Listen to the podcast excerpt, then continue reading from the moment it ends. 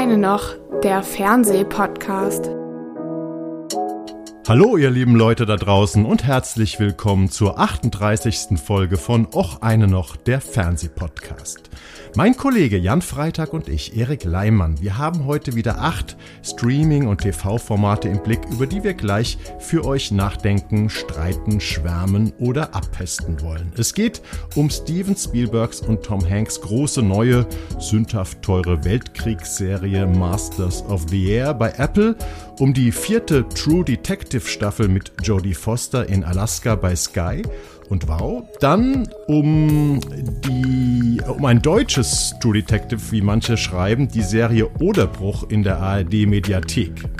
Danach eine neue und durchaus ambitionierte Serie mit Nicole Kidman bei Amazon Expats heißt sie. Deutsch und öffentlich-rechtlich ist dann wieder Koda Kidre Ramadans neue Serie Testo in der ARD Mediathek. Dann rüber zur ZDF Mediathek, die sich eine hochgelobte Brit-Serie eingekauft hat. The Outlaws mit unter anderem Christopher Walken. Eine weitere, diesmal deutsche ZDF-Mediathekenserie Pumpen mit Gags und Dramen aus dem Fitnessstudio. Und eine Doku haben wir ganz am Ende auch noch für euch im Programm. Hip-Hop Made in Germany, ein vierteiliger Rückblick auf vier Jahrzehnte Hip-Hop in Deutschland zu finden in der ARD Mediathek. Lieber Jan, Erik. Seit unserer letzten Folge, unserem Jahresrückblick 2023, gab es Grimme-Preis-Nominierung und Oscar-Nominierung. Und wir liegen ja mit unseren Tipps, äh, den Themen, die wir behandelt haben, ganz gut im Rennen. Bradley Cooper und Carrie Mulligan sind, wie ich es vorher gesagt habe, nominiert Annette Benning und Jodie Foster aus Nayad auch. Und äh, von den Grimme-Preis-Nominierungen hatten wir im Podcast besprochen Deutsches Haus, Tod den Lebenden, 37 Sekunden, Sam, ein Sachse, dann wahrscheinlich für dich die überraschendste oder für mich eigentlich auch überraschendste Nominierung Boom Boom Bruno. da kannst du gleich nochmal, ich sehe schon, du zuckst langsam mit den Halsschlagadern. Ähm, und ich dachte ja auch noch kurz, äh, das von uns besprochene Heino Ferch-Format, äh, die Saat wäre auch Grimme-Preis nominiert, aber dann habe ich nochmal genauer geguckt und äh, die Saat gibt es zweimal oder gab es zweimal im letzten Jahr. Das war ein Fernsehspiel Spiel äh, mit Hanno Kofler, was seine Frau, glaube ich, Regie geführt hat. Äh, was ich übrigens auch gesehen und darüber geschrieben habe, das war auch in der Tat sehr gut. Ähm, also ist der sehr Heino Ferch, Heino Ferch äh, droht uns nicht mit dem Grimme-Preis. Aber was fehlt oder was, was überrascht dich bei also, den Nominierungen? Mich hat das, mich hat diese Bruno-Geschichte hat mich in komplette Schockstarre versetzt. Ich habe ja. hab wirklich gedacht, die spinnen. Und habe aber auch dann natürlich erstmal gedacht, ich muss einen Berufswechsel machen. Ich werde, was wird jetzt gerade gebaut? Bahnfahrer werden gerade gebaut. Ich habe gehört, dringend. Klempner, äh, Pflegekräfte und äh, noch irgendwas ist auf der Nummer 1 äh, Jobsuch. Mache ich alles gerne, weil, weil Journalist ist nichts für mich. Ich habe mich ja. schon immer gefragt, was ist, ob ich überhaupt mit Sprache arbeiten kann. Es hat sich jetzt gezeigt, dass ich das nicht, dass ich das nicht machen sollte und ist jetzt auch unser letzter Podcast.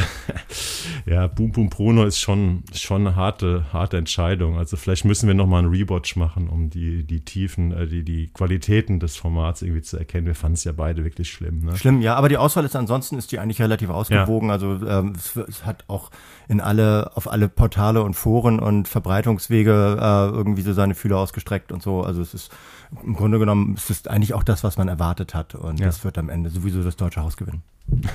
Schauen wir mal.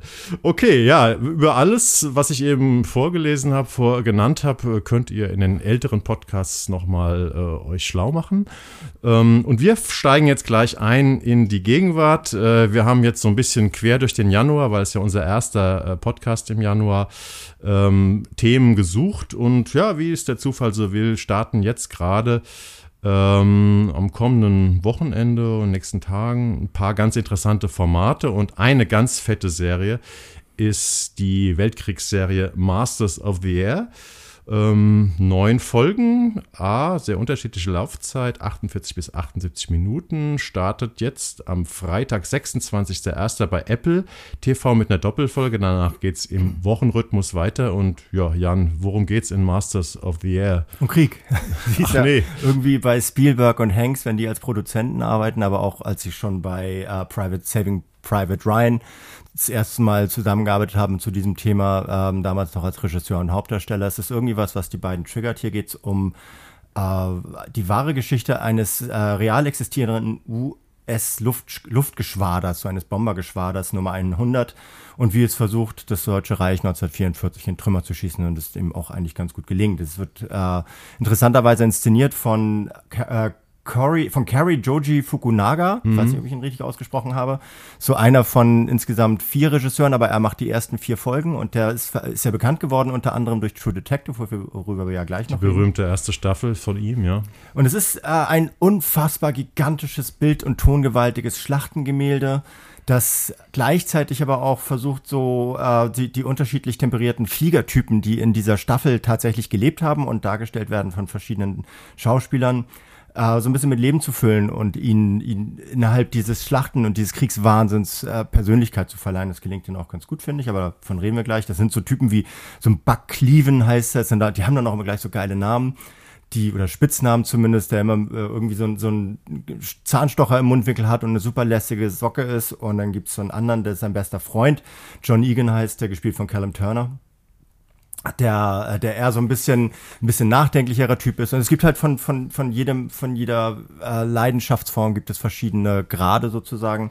Und machen das, was sie schon vorher gemacht haben. Also 98 mhm. Saving Private Ryan, was dann fortgesetzt wurde äh, im Jahr 2001 von den Band of Brothers, damals bei HBO, das erste Mal als äh, groß ausgewalzte Serie, die dann nochmal zehn Jahre später in den Pazifik gezogen mhm. ist und dort folgerichtig The Pacific hieß. Und das ist so diese typische Mischung aus Kriegshandwerk und Einzelschicksalen, die diese Arbeit von Hanks und Spielberg zusammen kennzeichnet, seit mittlerweile über 25 Jahren.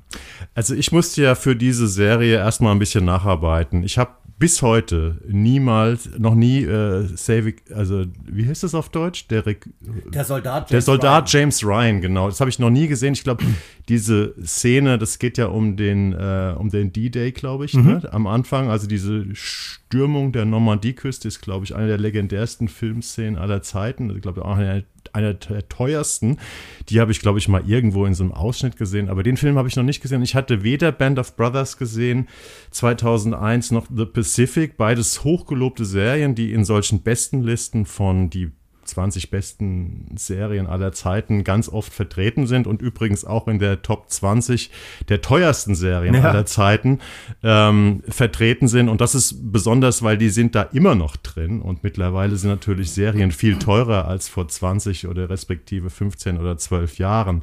Ich habe tatsächlich nochmal nachgearbeitet, weil The Pacific und Band of Brothers äh, gibt es ja bei Sky, also weil es HBO-Serien sind. Die neue Serie ist jetzt bei Apple und habe mir von jeder der Serien nochmal so zwei bis drei Folgen angeguckt und äh, ja, man sieht schon irgendwie eine gewisse Kontinuität. Wie ist deine Geschichte mit Band of Brothers oder The Pacific? Hast du was gesehen davon? Band of Brothers habe ich auch nochmal nachgeschaut, allerdings nicht, nicht jetzt erst, sondern schon so vor zehn Jahren, als ich mhm. was über The Pacific gemacht ah, habe. okay. Und dadurch habe ich schon einen Überblick, aber ich habe die beide nicht durchgeguckt, weil es mich auch als, als Thema nicht so wahnsinnig mitreißt. Zumal das auch äh, alle, alle Formate haben eine, haben eine sehr, sehr spezifische Besonderheit. Sie stellen nämlich den Krieg in, in einer Detailverliebtheit da. Ja. Der, der, der, was es sonst nicht gibt. Also normalerweise werden Heldengeschichten erzählt oder auch Anti-Heldengeschichten. Frauenformulierung kann man weglassen in diesem Zusammenhang, geht meistens um Männer, geht hier auch meistens um Männer. Es gibt praktisch keine handlungsrelevanten Frauenfiguren, naturgemäß fast.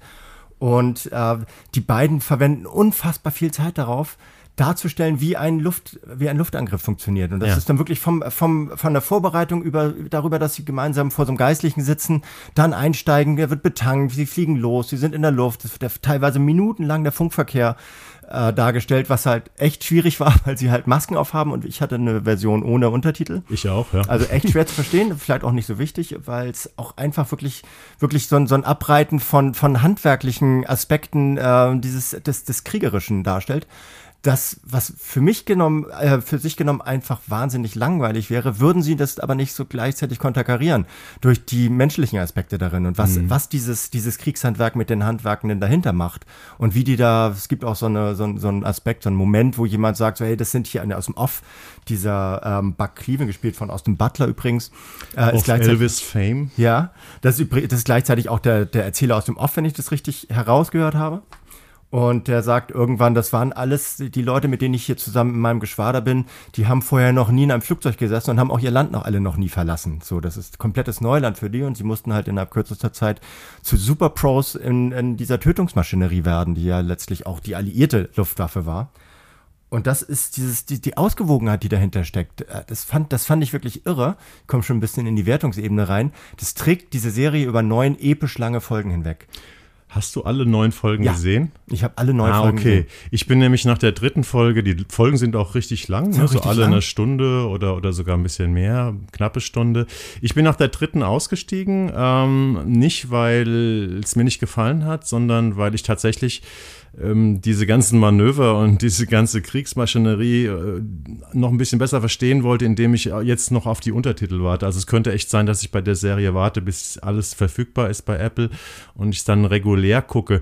Ähm, aber zunächst mal ist es ja eine logische Entwicklung ähm, der drei Serien, weil Spielberg und Hanks haben ja sozusagen jetzt die drei Waffengattungen. Mhm. Äh, das war ja ähm, in Band of Brothers war es ja zwar so Fallschirmjäger, aber es war im Prinzip eine Infanterie. Die mhm. Sind hinter den feindlichen Linien in der Normandie abgesprungen und haben dann am Boden gekämpft. In the Pacific, wie der Name schon sagt, die kämpfen zwar auch auf Inseln, aber da geht es halt auch um Kriegsschiffe und Marine. Äh, um Marine.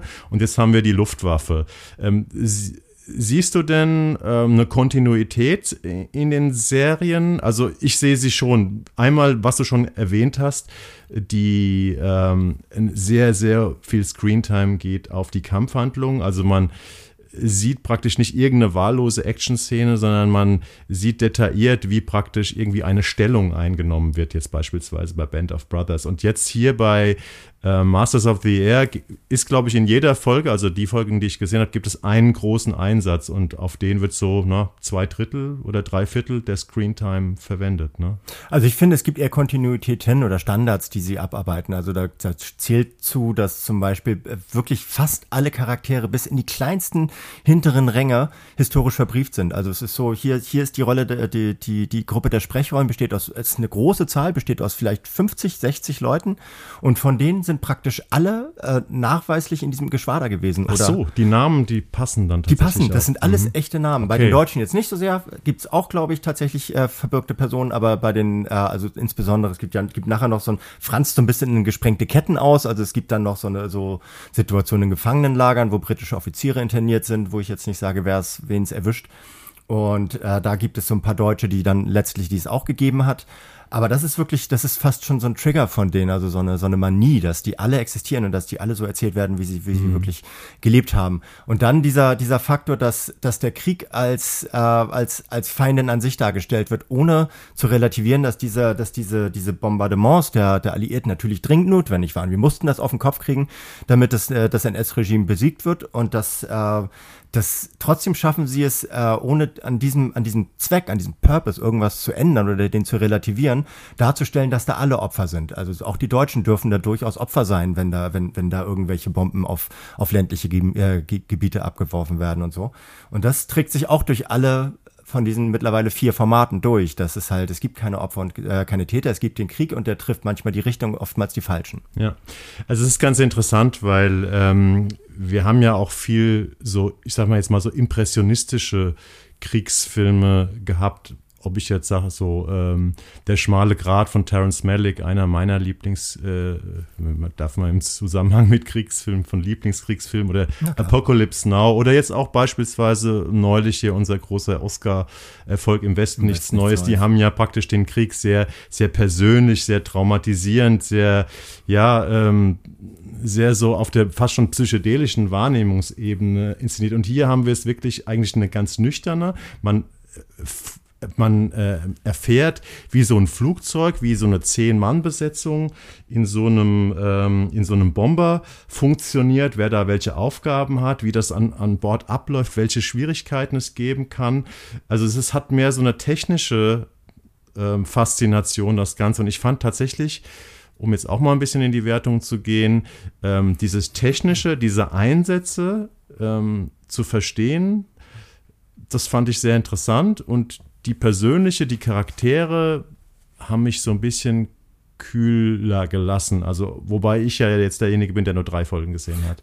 Also kühler gelassen haben mich die beiden Hauptdarsteller tatsächlich so ein bisschen, weil die mir zu, weil die waren mir zu glatt, die waren mir zu, äh, zu perfekt auch in, in ihrer. Das sind doch immer so American Sunny Boys erstmal, ne? Diese ganzen Figuren auch bei The Pacific ja. und bei Band of Brothers sind alles so gut aussehende junge Typen, ja. meistens auch richtig attraktive Schauspieler, ja. äh, junge, jung natürlich, klar, die Soldaten waren auch jung damals, die erstmal so dieses, ähm, dieses äh, was man an, an, Gutes auch an Amerika findet, ne? diese positive Herangehensweise, diese Lockerheit und sowas verkörpern. Also da sind sie fast ein bisschen sehr patriotisch. Ja, das ging mir auch ein bisschen auf die Nerven. Also das kann so, man kritisieren. Ja, das kann man kritisieren. Das ist tatsächlich, es ist letztlich aber auch Spielberg und Hanks. Ja. Also das sind die, die sie reiten feiern halt die Amerika, Massenwelle. So, sie ja. feiern, ja, sie feiern Amerika, aber sie reiten auch einfach auf der Massenwelle. Sie wollen wirklich alle erreichen mit ihren, mit ihren Formaten.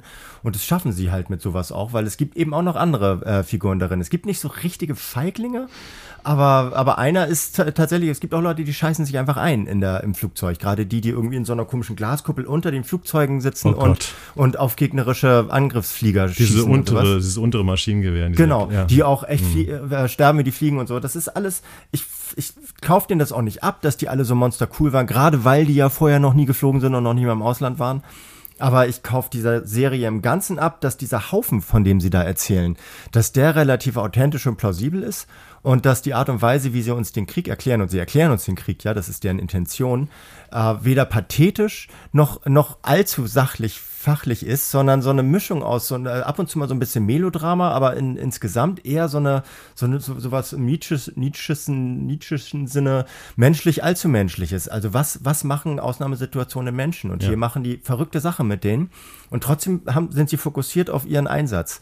Und äh, ich konnte das nie, ich habe das nie ganz verdrängen können, wie dankbar ich denen dafür bin, was sie getan haben. So, ich gucke so, ein, guck so ein Kriegsformat halt aus dieser Perspektive heraus, dass es mhm. wichtig und sinnvoll war, was sie getan haben. Und äh, konnte es aber trotzdem auch beiseite schieben hier. Ja, es ist interessant. Ähm, es macht schon ein bisschen was mit dir gleich in der ersten Folge. Es geht ja meistens, also in den Folgen, die ich gesehen habe, um so einen Einsatz und gleich in der ersten Folge geht es darum, Bremen zu bombardieren. Mhm. Äh, und dann denkst, sitzt du natürlich irgendwie komisch irgendwie vorm Fernseher und sagst, ach okay, jetzt hoffen wir mal, dass sie Bremen richtig platt machen oder so. Ne? Ja. ja, oder so eine andere Szene, wo sie sagen, sie bombardieren Münster. Ja. Und dann ging es darum, was genau, das war jetzt am Anfang gab es immer die Marschbefehlbesprechung und dann, äh, dann sagten die, sagte da vorne ähm, Center of Münster, weil weil da kriegswichtige Industrie ist. Und dann hörtest du, es war so relativ leise im Raum, und dann hörtest du nur einige so, oh. So, mhm. hast du gemerkt, scheiße, wir schießen hier auf Menschen. Also du hast es, ohne dass es jetzt so überdreht war und die gesagt haben, oh Gott, lass uns das doch nicht machen und so, ähm, hat man einfach so, so kurz gemerkt, wieder so, wie, wieder so was durch deren Mägen durchrauscht. Mhm. Das war ein, ein kurzer Sound, dauerte eine halbe Sekunde und da war gut. Und du hast gemerkt, aha, da ist was, aber es wird nicht überbetont, es wird nicht, es wird irgendwie nicht melodramatisiert oder sowas. Und das fand ich eine gute Mischung, die diese Serie gefunden hat. Es ist übrigens auch ganz interessant, was man, glaube ich, gleich in der ersten Folge lernt, dass die Amerikaner eine andere Strategie hatten in den Bombardierungen ja. als die Briten. Ja. Die Briten haben sozusagen die sicherere Variante für ihre Flugzeuge äh, gewählt, indem sie nächtliche Flächenbombardements gemacht haben. Und die Amerikaner haben gesagt, nein, wir fliegen tagsüber, also wenn sie sehr gut sichtbar waren für die Flak, für die Flugabwehr und für die Jäger. Ähm, und dafür wollen, wollten sie gezielt bombardieren und das mussten sie allerdings auch zu einem, mit einem hohen Preis bezahlen. Ich habe mal nachgelesen, äh, dieses Hundreds Bomb Group, äh, die haben zwischen 25. Juni 43 und 20. April 45 sind die von dieser Basis, die auch in der Serie dargestellt wird, äh, Thorpe Abbots, das liegt in Norfolk, ja. Äh, England, also am, in der Nähe des Kanals. Die haben 8630 Einsätze geflogen und dabei hat man 732 Mann und 177 Flugzeuge äh, verloren. Ja, Daher der Name The Bloody Hundreds. Ne? Ja, ja, okay. Ich finde auch, wir müssen wir mal, wir müssen wegkommen jetzt von diesem Thema, weil es ist einfach so kriegerisch und blutig und krass. Das ist also, es ja. hat mich schon, dass ich davon so viel geguckt habe, hat mich auch, also ich habe auch gescrollt zwischendurch immer wieder, klaro, weil auch gerade diese, diese Schlachtenszenen, die waren dann am Ende doch nicht so richtig meine Tasse Tee. Aber ich war auch ganz schön angespannt dabei die ganze Zeit. Also darauf müssen sich die Leute, die sich das anschauen, müssen sich darauf einstellen, dass das tatsächlich, sollten sich, also kleiner Tipp, sollten da so ein bisschen vorbereitet rangehen, weil das wirklich ans Eingemachte Ja, du hast, wenn du 60 Minuten Folge hast, hast du ungefähr 40, 45 Minuten Kriegshandlung. Ja. Ähm, wie fandst du die, ähm, also die Serie soll zwischen 250 und 300 Millionen ja äh, Dollar gekostet haben, wäre damit zweit- oder drittteuerste Serie aller Zeiten stand jetzt. Mhm. Ähm, manche Serien sind ja auch sauteuer und man weiß nicht warum. ähm, aber hier sieht man es ein bisschen. Ich fand trotzdem im Gegensatz zu The Pacific und Band of Brothers, wo alles sehr gebaut und inszeniert aussieht, äh, klar, in der Luft hast du es natürlich auch mit digitalen Effekten zu tun. Wie, wie fandst du die? High-End? Absolut High-End. Okay. Also wenn man das mit früher vergleicht, wie, weiß ich, ich weiß gar nicht, ob ich das gut vergleichen kann, aber so wie ich das jetzt gesehen habe, habe ich das Gefühl, das könnte aus der Luftschlag gefilmt worden sein. Das ist wirklich, das ist wirklich edgy. Christopher Nolan hätte es wahrscheinlich ja, aus der Luft, hätte es dann wahrscheinlich 250 Milliarden oder sowas ja. gekostet irgendwie. Ich ja. fand's hier und da konnte man digitale Effekte sehen, ja, aber insgesamt ist es schon eine sehr faszinierende und ja, schon natürlich auch an die Nieren gehende Reise, Reise in Anführungszeichen in die Lüfte. Ähm, also wenn ihr mit diesem ganzen Thema, und du hast ja vorher gesagt, du bist eigentlich ein absoluter Gegner von Kriegsformaten ja. und wenn du alle neun Folgen schon gesehen hast, zeigt es ja, dass es dich doch auf eine gewisse Art fasziniert. Ich hatte auch einen wichtigen Auftrag, deswegen habe ich das so durchgeguckt so. Aber ähm, interessanterweise kommen wir jetzt hier auf ein Thema, das jetzt nicht eine Sekunde weniger drastisch ist als das. Es ist halt nur einfach fiktionaler. Ja, aber Crime ist ja immer, kann man ja immer so schön von sich wegschieben nach dem Motto, das ist äh, bei mir zum Füße hochlegen kann mir natürlich nicht passieren, dass ich äh, Serienkiller-Opfer werde und ja. so weiter. Nee, also, klar, wir kommen jetzt zu unserem zweiten Thema. Das ist die vierte Staffel von True Detective, die mit sechs Folgen äh, laufend, ja, 60 Minuten ungefähr eine Folge am 15.01. bei Sky und Wow gestartet ist. Es gibt eine Folge pro Woche, also zu dem Zeitpunkt, wo wir es jetzt hier aufnehmen ähm, müsst, könntet ihr theoretisch schon zwei Folgen gesehen haben. Ähm, ja, was ist True Detective? Wahrscheinlich hat jeder, der sich ein bisschen mit Serienkultur beschäftigt, davon schon mal gehört. Es ist ungefähr zehn Jahre her. Da gab es die erste äh, True Detective Staffel mit äh, Matthew McConaughey und ähm, und Woody Harrelson, genau, ähm, dem vielleicht besten Zweiergespann in einer Serie aller Zeiten. Eine Serie, die erste Staffel, die auch in den Top Ten der besten Serien aller Zeiten sehr, sehr, sehr, sehr häufig vertreten ist. Und danach gab es noch zwei weitere Staffeln in großen Abständen. Man muss dazu sagen, wer sich nicht ganz so gut mit True Detective auskennt, es wird in jeder ähm, Staffel wird eine völlig neue Geschichte mit völlig neuen äh, Charakteren erzählt und ähm, das Gemeinsame ist eben nur, es ist, ist eine, Mordermittlung und es gibt zwei Detective, die sich der ganzen Sache widmen. Jetzt nach fünf, sechs Jahren Pause äh, gab es, äh, hat, haben auch viele nicht mehr so damit gerechnet, eine neue Staffel und äh, die Hauptdarstellerin, es gibt diesmal zum ersten Mal zwei weibliche Detectives und die eine Hauptdarstellerin ist Jodie Foster als äh, Polizeichefin einer ähm, Kleinstadt in Alaska heißt in der Rolle Elizabeth Danvers und ihre Kollegin, mit der sie sich eigentlich ja, nicht so gut versteht, äh, in der ersten Zeit ist eine Indigene oder zumindest Teil-Indigene, Evangeline Navarro, gespielt von der ehemaligen Profiboxerin, oder ich weiß gar nicht, ob sie noch boxt, aber sie hat, glaube ich, zwei Weltmeistertitel. Ich kannte sie vorher nicht, Kaylee Rice. Das sind die beiden Hauptdarsteller und es geht ja, man soll nicht allzu viel verraten, aber es geht um eine Polarstation, um eine Forschungsstation ähm, in der Nähe dieser Kleinstadt, in der die Danvers, also Jodie Foster, Polizeichefin ist. Und dieser, ähm, Polizei, dieser Forschungsstation sind auf einmal die Forscher abhanden gekommen. Also da ist irgendwas vorgefallen. Ich glaube, es wird auch eine Leiche oder eine, eine eine Zunge oder sowas gefunden mhm. und ähm, die anderen sind verschwunden und es gibt also eine große Ermittlung in dieser ähm, ja in dieser Nacht in dieser ähm, ewigen Nacht weil die Serie beginnt mit wie ich finde einem der besten Opener die ich in den letzten Jahren in einer Serie gesehen habe man sieht eine stille ähm, ja, Arktik-Szenerie mit Hügeln und Hintergrund geht die Sonne unter. Ähm, ein ganz schönes ähm, Bild. Und dann steht da eine Texttafel, 17. Dezember, 150 Meilen nördlich des Polarkreises, letzter Sonnenuntergang des Jahres, weil danach geht die Sonne an diesem Ort für, ich glaube, vier Wochen unter, bevor sie wieder das erste Mal aus, aufgeht. Und diese Serie spielt eben komplett in der Nacht und in der Kälte. Und das ist erstmal ein geiles Setting. Und als ich dann noch gehört habe, Jodie Foster spielt die Hauptrolle, hatte ich schon relativ hohe Erwartungen daran. Wie war es bei dir? Ja, also das fand ich auch gerade interessant, dass es mal dahin verlegt wird, weil das ist am Ende, ich glaube, das darf man verraten, schon ein bisschen Mystery-Thriller. Also es ist nicht, es geht nicht alles mit rechten Dingen zu, was genau wird hier nicht verraten, aber es ist normalerweise bleibt die Düsternis solcher Mystery-Stoffe ja immer eine Behauptung, so um, um das Ganze, ähm, um das Ganze halt dramaturgisch und ästhetisch äh, voranzutreiben. Und hier ist es echt keine Behauptung, diese Ödnis und dieses Tristesse, weil es ist da öde und trist und dunkel und zwar die ganze Zeit. Und es ist auch nicht äh, konstruiert oder inszeniert, sondern es ist tatsächlich in diesen Gegenden so, dass da die Sonne weg ist für, für eine ganz lange Zeit. Und wenn es äh, da auch noch so schneit, also bewölkt ist, dann kommt da nichts durch. Und das schlägt allen Leuten so krass aufs Gemüt, dass man auch diese ganzen, diese ganzen Probleme, die die Leute haben, diese Interaktion, es geht ja eben nicht nur darum, dass sie versuchen, diese, diese Besatzung von dieser Polarstation wiederzufinden, sondern die müssen auch versuchen, mit sich selbst und der Situation vor Ort klarzukommen, wo bittere Armut herrscht und wo Alkoholismus herrscht und all sowas sowas.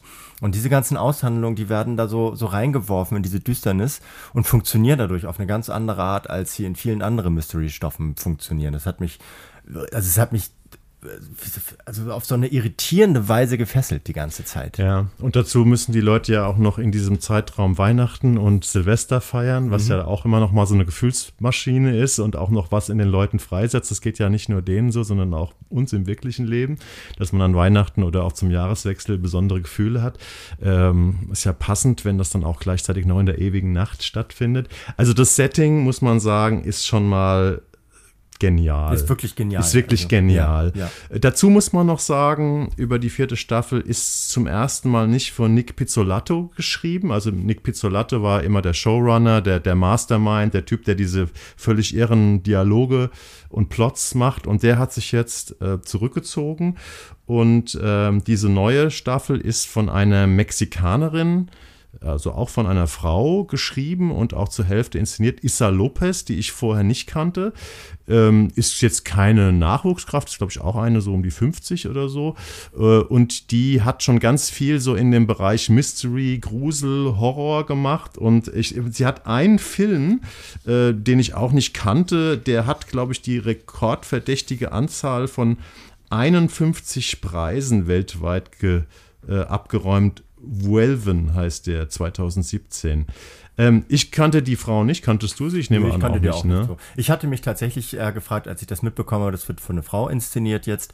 Und äh, es, es, hat zwei weibliche mhm. Hauptdarsteller, mhm. also zwei Hauptdarstellerinnen. Hast du was davon mitbekommen, so was die Insels und AfD-Wähler dazu gesagt haben? So, dass, also haben die wieder rumgekeift oder? Ich, nein, ich glaube nicht. Nee. Aber es ist ein guter Punkt, den du da ansprichst, weil ähm, besonders weiblich, so wie man sich Weiblichkeit im klassischen Sinne vorstellt, ist die Serie ja nicht. Also beide Detectives sind richtig schwierige, harte Charaktere, oder? Ja, so Badasses, ja, ne, kann man es sagen. Es geht einem manchmal auch, also so, weiß nicht, diese, dieses kauzige Dauergrummeln von Jodie Foster mit diesem extrem amerikanischen Slang, wo sie aus Kalifornien kommt, klingt irgendwie so, als wenn sie aus Texas kommt das, ähm, das ging mir manchmal auch echt, also es geht mir manchmal auf die Nerven. Es geht mir auch bei, bei Nayad manchmal auf die Nerven und sowas. Es wirkt äh, gelegentlich so ein bisschen, so ein bisschen selbstgefällig. Also so, dass sie diese Rolle äh, unbedingt, dass sie diesen Typus Mensch unbedingt verkörpern will. Dieses Barsche meinst du so ein das bisschen? Das Barsche, mhm. genau. So. Das ist aber, passt aber auch wieder fürs, zum, zum großen Ganzen. Also es, es fügt sich ein, diese, es ist eine Landschaft und es ist eine Umgebung und es, sind, es ist ein Menschenschlag,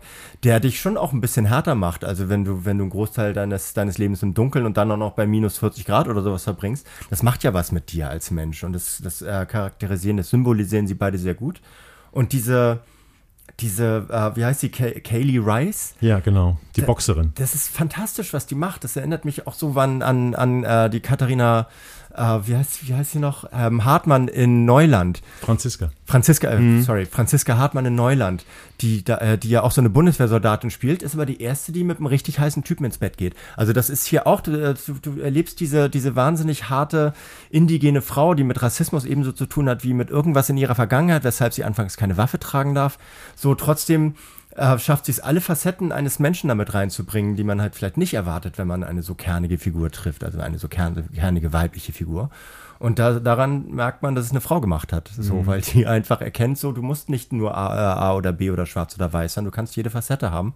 Und das schaffen beide, beide Hauptfiguren, das schaffen aber auch viele von den männlichen, sind vor allem männliche Nebendarsteller, ähm, schaffen das ganz gut, das in so ein Gleichgewicht reinzubringen. Fandst du denn, ich meine, über Jodie Foster muss man jetzt, äh, okay, ob man diese Typen mag, also die, die, die, die Detectives machen es einem jetzt nicht unbedingt leicht, sie jetzt super nett zu finden. Das ist, glaube ich, auch nicht das Ziel. ähm, aber über Jodie Foster muss man natürlich, was die schauspielerische Qualität betrifft, übrigens ja jetzt auch frisch Oscar nominiert mhm. äh, für Night ähm, Nebenrolle, ähm, muss man jetzt nicht lange nachdenken. Foster ist einfach wirklich gut. Äh, wie fandst du diese Kaylee Rice? Die hat, hat dir gut gefallen, ne? Gut gefallen, Weil das ja. ist ja auch so eine Quereinsteigerin eher, ne? Also ja, die so ist so ganz körpergepeikert und die ist halt auch, mit der legt man sich besser nicht an. Mhm. Äh, aber gleichzeitig, es gibt auch so, so Momente, es gibt ja so eine, so eine Geburtsszene Anfang der dritten Folge, glaube ich. Das sind so teilweise auch Szenen, die, die würden für sich genommen eine ganze, eine ganze Anthology-Serien-Episode tragen. So ist auch diese kleinen Blicke in diese Lebenswelten haben immer eine unglaublich große Dringlichkeit, die ohne die aber plausibel sind mhm. und nie aufgesetzt wirken. Also es ist eine Geburtsszene in so einer indigenen Gemeinschaft. Genau. Und das ist natürlich auch ein Punkt, über den wir noch nicht gesprochen haben. Äh, es gibt diese Weißen da, also wie diese Denver Brothers, diese Polizisten sind teilweise was, aber es gibt eben auch die Hälfte des Casts, oder ich weiß jetzt nicht, ob es genau die Hälfte ist, sind halt Indigene. Äh, und deren Themen kommen natürlich in diesem, in dieser Staffel auch vor. Also mhm. es gibt diese Figuren mit ihren Problemen, die Armut, den Rassismus. Es gibt da so eine Mine, die eine größere Rolle spielt. Also da wird irgendwas abgebaut. Ähm, deswegen sind da auch viele Worker und so. Ähm, fandst du denn diesen Aspekt mit dieser Kult, also dieser kulturelle Aspekt, der natürlich auch wieder auch so ein bisschen was mit der Geisterwelt und der Mythologie so ein bisschen zu tun hat, aber ich fand es angenehm zurückgenommen dafür, dass die ganze Staffel ja auch mit sozusagen dem Übersinnlichen ein bisschen mehr arbeitet. Fandst du das gut dargestellt? Also dieses, diese indigenen Aspekte, diese kulturellen Aspekte oder oder hättest du davon gern mehr gesehen? Nee, also weder noch, also es hat mich, also weder noch ist die falsche Formulierung. Es hat mich nicht von, von hinten irgendwie mit dem Knüppel davon überzeugen wollen, dass ich jetzt unbedingt diese Diversität damit reinbringen muss, sondern es ist einfach, spielt in einer Gegend, in der diese indigenen Menschen eine, eine, eine große Rolle spielen, weil die das Land auch anders verstehen als die Zugezogenen sozusagen oder die Eingesiedelten. Und es ist aber nicht so, dass ich, dass ich die jetzt ständig vorgesetzt bekomme als, der, als, als jener Menschenschlag, der da die Weisheit mit Löffeln gefressen hat oder sowas. Das ist, die haben alle ihre schwierigen Seiten und die haben auch alle ihre, ihre Umgangsformen, die mal gut, mal schlecht sind mit dieser Situation. Und ich finde sie als Figur fantastisch besetzt, so, mhm. weil sie, weil sie einen so, überrumpelt mit ihrer, mit ihrer, mit ihrem Facettenreichtum, der sich aber immer so vorbeiarbeiten muss an ihrer, an ihrem, an ihrem so betonierten Äußeren, an ihrer, an ihrer Verkastung und daran, dass sie, dass sie an ihrer Übellaunigkeit auch mhm. sowas. Und das, wird aber gut gespielt, dass sie das schafft. Also, dass die, dass das Menschliche dahinter sich manchmal so nach, nach vorne prügelt. Und deswegen habe ich halt diese, diese Geburtsszene genommen, so wo sie am Anfang kommt sie da rein und ist halt ist total klotzig und will da gar nichts von wissen und irgendwann merkt sie aber, dass es halt hier gerade eine haarige Situation ist und fängt an sich darauf einzulassen und, äh, und, und nimmt halt so dieses dieses Gefühlige dieser Geburt voll auf und nimmt daran teil und wird so ganz weich so in sich. Das merkt man richtig, wie sie so einen Prozess durchmacht. Mhm. Und es hat mich extrem extrem eingenommen von ihr und von ihrer Rolle. Deswegen finde ich, finde ich so einen tollen Charakter. Also beide Figuren haben, also beide Detectives haben auch so einen Softspot. Also die, ähm, die Danvers hat so eine Adoptiv- oder Stieftochter, die so 17 ist, mit der sie Probleme hat. Also sie lebt nicht alleine, sie ist offensichtlich getrennt oder verwitwet und es gibt anscheinend auch noch so einen anderen Verlust in ihrer Vergangenheit, über den wir jetzt äh, noch nicht reden wollen. Und die, ähm, äh, diese Kaylee Rice-Figur, also diese indigene Polizistin, hat so eine kleine Schwester, die mhm. viele Probleme hat, um die sie sich kümmert und so. Also da es gibt es schon zwei Drehbucharme, wo man denen halt auch noch ein bisschen mehr Persönlichkeit und ein bisschen mehr Weiches ähm, so zugesteht. Hast du, hast du das auch zu Ende geguckt? Nein, nein, ne? nee, ich Ah, du nicht, hast es noch nicht zu nee, Ende ich geguckt. aber ich gucke es zu Ende. Okay, ja. ich habe es zu Ende geguckt, ähm, deswegen können wir jetzt auch nicht diese, ähm, diese Sache auflösen, sollte man sowieso nicht machen, wie, wie, ähm, wie sehr das Ganze in eine ja so übersinnliche Ecke geht, was ja die alten ähm, True Detective Sachen nicht gemacht haben. Ähm, aber lass uns abschließend vielleicht einfach jetzt nochmal zu einer Bewertung kommen. Wie fandest du, wie ist deine Geschichte mit True Detective? Wie, wo ordnest du diese Staffel ein? Also erste, Folge, erste Staffel eins mit Sternchen. Ist unerreicht. Habe ich weg, ne? weggesucht mhm. wie nichts. Auch eine der ganz wenigen Serien, die ich komplett zweimal geguckt habe. Nee, also, falls ihr die erste Staffel von True Detective noch nie gesehen habt, äh, das ist Must-See-TV. Das ist eine, eine, Erfahrung einfach. Müsst ihr machen. Zweite Staffel habe ich komplett verpasst. Ich habe, glaube ich, in die erste ähm, Folge mal reingeguckt. Zweite Staffel habe ich so ein Drittel geguckt habe. Hm, ich habe auch noch drei Folgen abgebrochen. Ja, hab mich, also, wo ich auch dachte, so, hm, okay, das Thema haben wir jetzt schon gehabt, so, auch wenn der Ort wechselt, anders bei Fargo zum Beispiel, wo es ja immer am selben Ort äh, spielt, hier wechselt es ja immer, äh, also die Landstriche, also die, Geopoli die, die geografischen und geologischen Formationen sogar. Ähm, nee, ich habe jetzt, das ist jetzt die erste, die ich nach der ersten Staffel wieder, wieder ja. gucke und ich werde die auch zu Ende gucken. Die ist auch zwei Folgen länger, ist ganz angenehm. So, also das, das mache ich auf jeden Fall noch, wenn ich, äh, ich weiß gar nicht, ob das jetzt, war das eigentlich synchronisiert oder äh, war das, war das untertitelt oder? Ähm, ja, bei, bei Sky ist es ja immer so eine Sache. Also bei mir ist es so, wenn ich äh, Sky auf dem Laptop gucke, kann ich Untertitel zuschalten. Wenn ich es auf dem Fernseher gucke, über Apple TV Box, äh, es nicht. Ähm, das Crazy. ist ja ganz komisch, aber Sky hat eh eine ganz komische App. Ähm, aber sagen wir mal so, ich habe alle Staffeln, ähm, also ich habe auch die dritte mit Marshall Ali gesehen, die ist wieder recht gut. Ähm, also die neue Staffel ist atmosphärisch, es ist auch fast eine Eins mit, mhm. mit Sternchen. Von der Story her und den Charakteren gibt es ein paar Sachen, wo ich sage, ist mir ein bisschen zu gebaut, ist mir ein bisschen zu gewollt, ist mir auch ein paar äh, Krimi-Klischees, Horror-Effekte von der Stange zu viel, aber diese Stange ist schon auch ziemlich weit oben angesiedelt. Also für True Detective-Verhältnisse würde ich sagen, ist es ordentlich. Hm. Für einen normalen Krimi ist es immer noch ziemlich weit oben, sage ja. ich mal. Ne? Deswegen, ja, schaut es euch an. Ihr werdet nach ein, zwei Folgen wissen, ähm, ob es euch fesselt oder nicht. Und nach ein, zwei Folgen gibt es auch so einen Moment, der sich dann in der nächsten Serie, nämlich Oderbruch, wiederfindet, wo du ja schon gesagt hast, dass, ich kannte den Vergleich jetzt gar nicht, so ein deutsches äh, True Detective, hatte ich noch nichts von gehört, aber so ein bisschen schwingt es dabei mit, weil es gibt in beiden Folgen so äh, zu unterschiedlicher Zeit, also beim Oderbruch ganz zu Anfang und bei True, ja. äh, bei True Detective, glaube ich, am Ende der ersten oder Anfang der zweiten Folge, ich, ich weiß Ende nicht Ende der genau. ersten, ja. Ende der ersten, wo sie nämlich Leichen entdecken. Äh, bei, der, bei True Detective sind es nur ein paar. Bei, bei Oderbruch ist es ein ganzer Berg voll mit hunderten Menschen und auch, Tierleichen. Es ist ein ganz kleiner Spoiler jetzt, aber es ist auch ein kleiner Berg bei True Detective. Es ist auch ein kleiner, ja. Aber es sind so, also deutlich weniger, weil es, wie gesagt, bei Oderbruch ist es ein Haufen. So äh, Leichen aus, äh, ich glaube, aus vielen Jahrzehnten die da irgendwie plötzlich zutage treten und äh, plötzlich kaboom, erwacht eine dieser Leichen.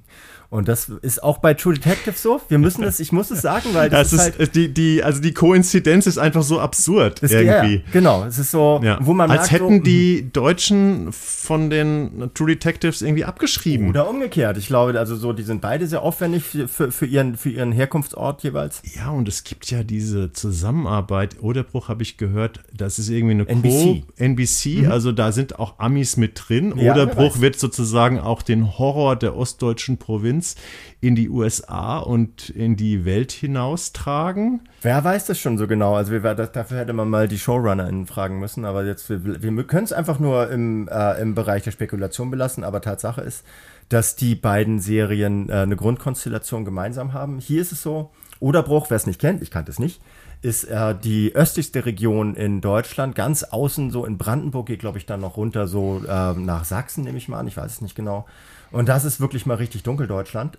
Und äh, in dieser Serie äh, sind acht Teil, Teile interessanterweise, nicht sechs, nicht sechs mal 45, aber 8 mal 45? 8 mal 45 ist das neue 6 mal 45. Ja, das gibt es jetzt öfter mal. Ja, also es nimmt sich viel Zeit, diese Serie. Und ähm, in, dieser, äh, in dieser Serie versuchen äh, ein polnischer Kommissar namens Saja, gespielt von Lukas Gregorewitsch, der sehr, sehr gut Polnisch kann, weil er wahrscheinlich, wenn mir der Name sagt, mir das so ein bisschen vielleicht auch familiäre Bezüge ja, dazu hat. Er, hat er, spricht, no? spricht Polnisch, glaube ich. Ja.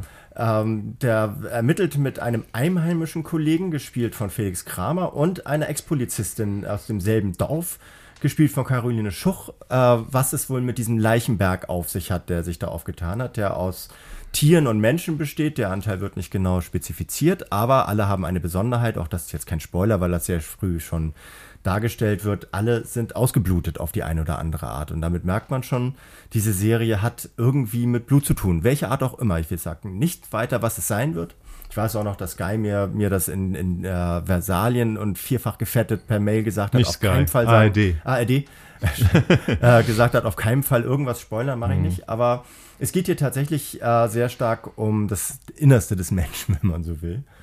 Und äh, weiß ich, ich habe das, ich habe sie nicht durchgeguckt, aber ich bin da sehr viel intensiver reingezogen worden, als ich es erwartet hatte, als ich äh, davon mitgekriegt habe, worum es darin geht. Wie war es bei dir? Ähm, ja, also ich muss gleich mal mit einem Zitat von der Berliner Zeitung einsteigen, weil du ja gesagt hast, äh, die kanntest die Region nicht. Äh, da hast, warst du, wo warst du beim großen Oder-Hochwasser 97 oder 98, als Gerhard Schröder mit den Gummistiefeln die Wahl gewonnen hat? Ja.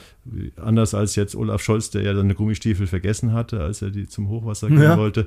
Ähm, nee, also die Berliner Zeitung schreibt, wenn die ARD ihr Publikum so richtig in Grusel versetzen will, dann reist sie möglichst weit gen Osten. Ja. Vor zwei Jahren war es die Serie Lauchhammer, die wir auch mhm. hier im Podcast hatten, die auch schon so düster träumt mit Michelle Matitschewitsch aufgewartet hat.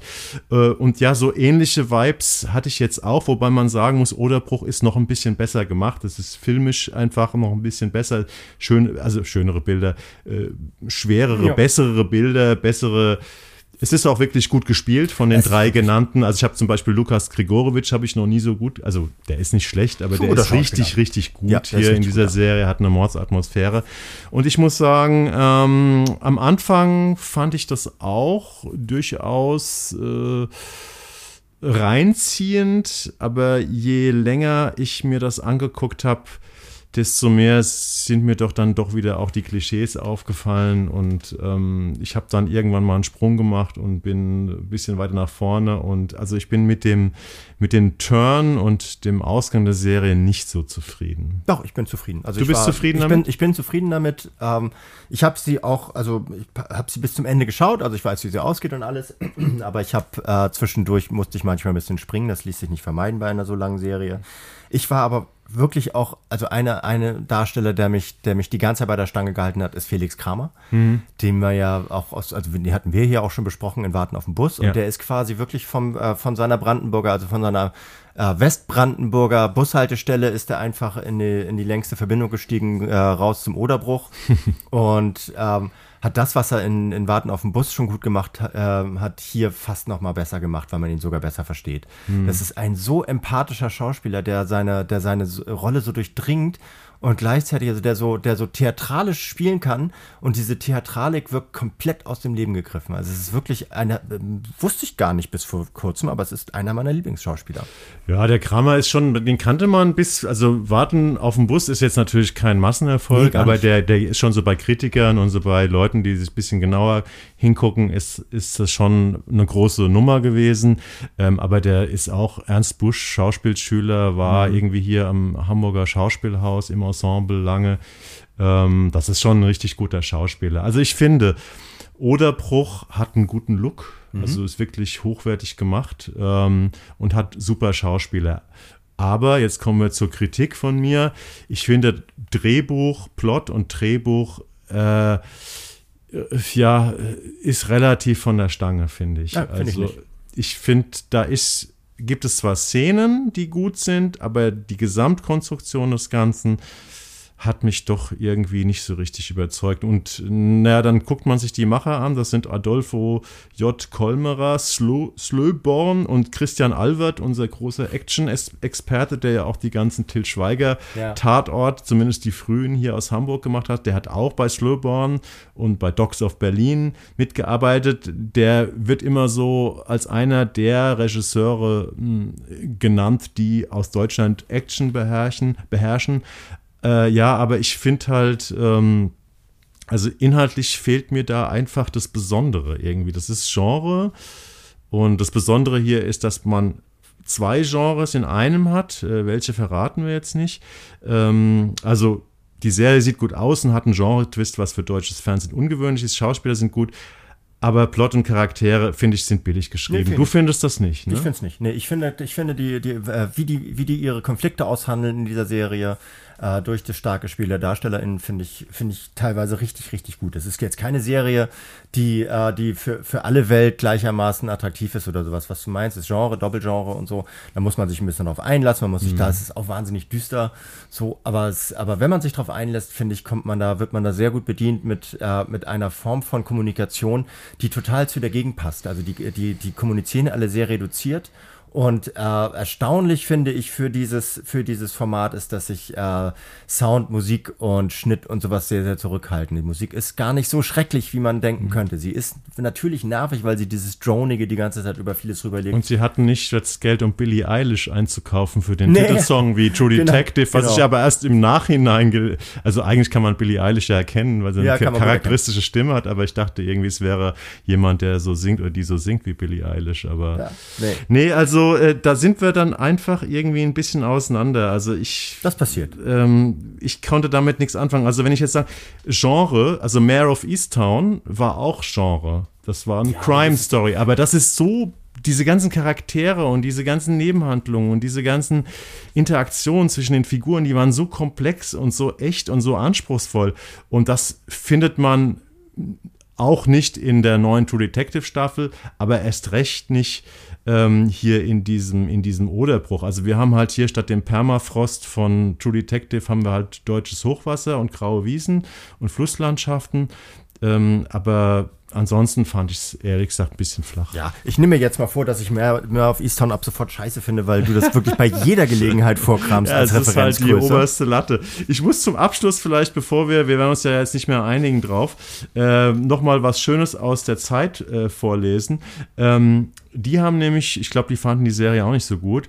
Ähm, Gibt es komplett in der ARD-Mediathek übrigens. Ähm, die Zeit schreibt, Twilight in Ostbrandenburg. Die ARD-Serie Oderbruch mischt, mischt Mystery mit Polizeiruf-Flair, was unheimlich gut passt, weil der Gregorowitz hat ja diesen mhm. äh, Brandenburger Polizeirufkommissar, der immer irgendwie schlecht drauf war, gespielt, bis er dann irgendwann frustriert ausgestiegen ist. Und das waren auch immer schon so, die musste ich meistens besprechen, das war auch immer schon so eine Quälerei.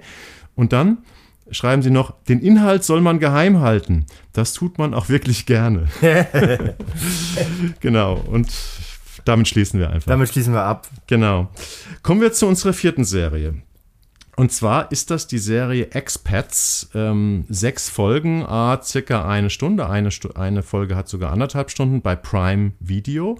Startet am Freitag, 26. Januar mit einer Doppelfolge und danach geht es weiter im Wochenrhythmus. Das ist eine ja, Miniserie, eine abgeschlossene Miniserie, die auf dem internationalen, es das heißt ja dann immer so schön in diesen Pressemitteilungen, internationale Bestseller-Roman, ich weiß gar nicht, wie sehr bestsellerig der war, The Expatriates von Janice ähm, Y.K. Lee ähm, das ist eine, ja, und das ist eine Autorin, die ist, glaube ich, 1971 oder 72 geboren.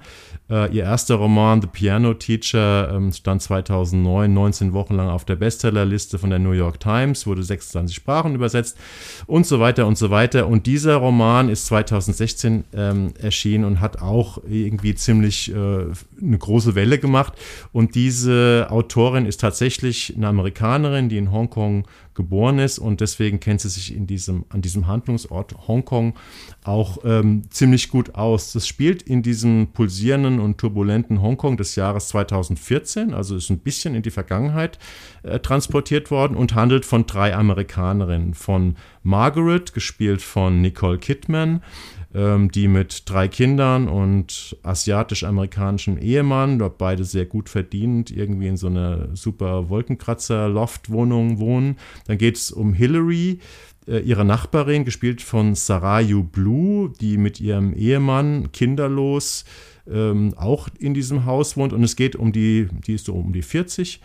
Und es geht um die sehr viel jüngere Mercy, äh, gespielt von Ji Jung Jo, die auch so eine junge Amerikanerin koreanischer Herkunft ist, die alle eben, die sich da treffen in Hongkong, die alle da leben als Expats äh, und deren Leben sich nach einer Familientragödie, ich weiß nicht, ob wir die benennen wollen, ähm, kreuzen, äh, weswegen diese drei Frauen miteinander äh, zu tun haben. Und wie es im Presseinfo so schön heißt, die Serie hinterfragt, ich kann es nicht besser ausdrücken, deswegen lese ich es vor, diesen einen Satz. Die Serie hinterfragt Privilegien und erforscht, was passiert, wenn die Grenze zwischen Opfer und Täter verschwimmt. Die kleine Zeitung aus Österreich schreibt dazu, eine faszinierende Auseinandersetzung mit Klassenunterschieden, Privileg und kultureller Identität. Und weil ich auch das nicht besser hätte selbst ausdrücken können, ähm, habe ich das jetzt auch noch vorgelesen. Jetzt habe ich lange geredet. Jan, ja. was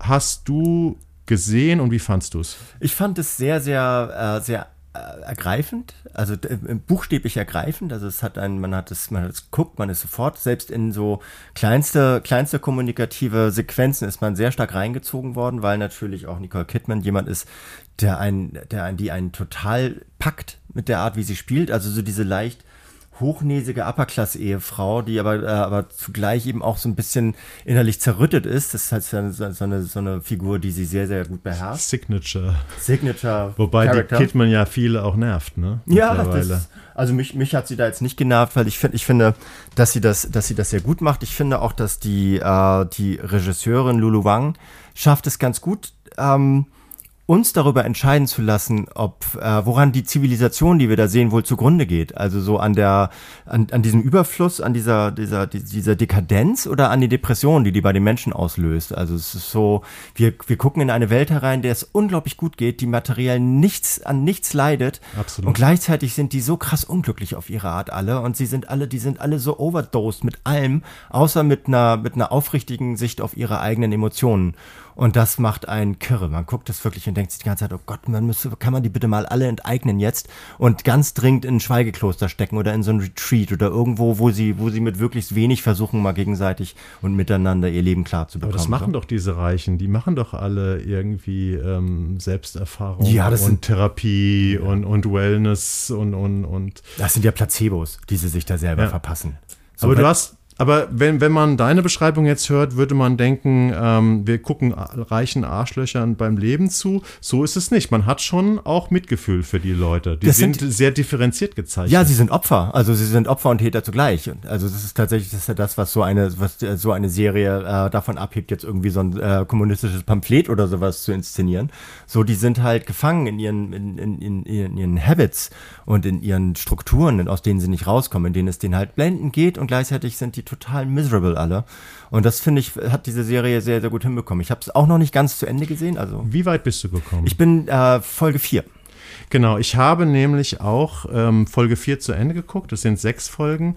Und ich weiß, dass die fünfte Folge, ich habe hab noch kurz angefangen mit der fünften Folge, ähm, ist sozusagen so eine Standalone-Folge, die dauert auch 90 Minuten, die nur einen Tag im, äh, im Leben der Angestellten von mhm. diesen Frauen die lief auch auf Filmfestivals so als Standalone-Folge. Ja. Ähm, also daran merkt man schon, das ist ein durchaus ähm, ja, besonderes Serienprojekt. Es ist ja halt auch eine Romanverfilmung. Da ist ja Nicole Kidman mittlerweile so ein bisschen drauf spezialisiert, so als Perlentaucher, also wirklich äh, rom tolle Romane aus den letzten 10, 15 Jahren zu finden oder meinetwegen auch aus den letzten zwei Jahren. Wer der schnellste, der schnellste kriegt den Zuschlag.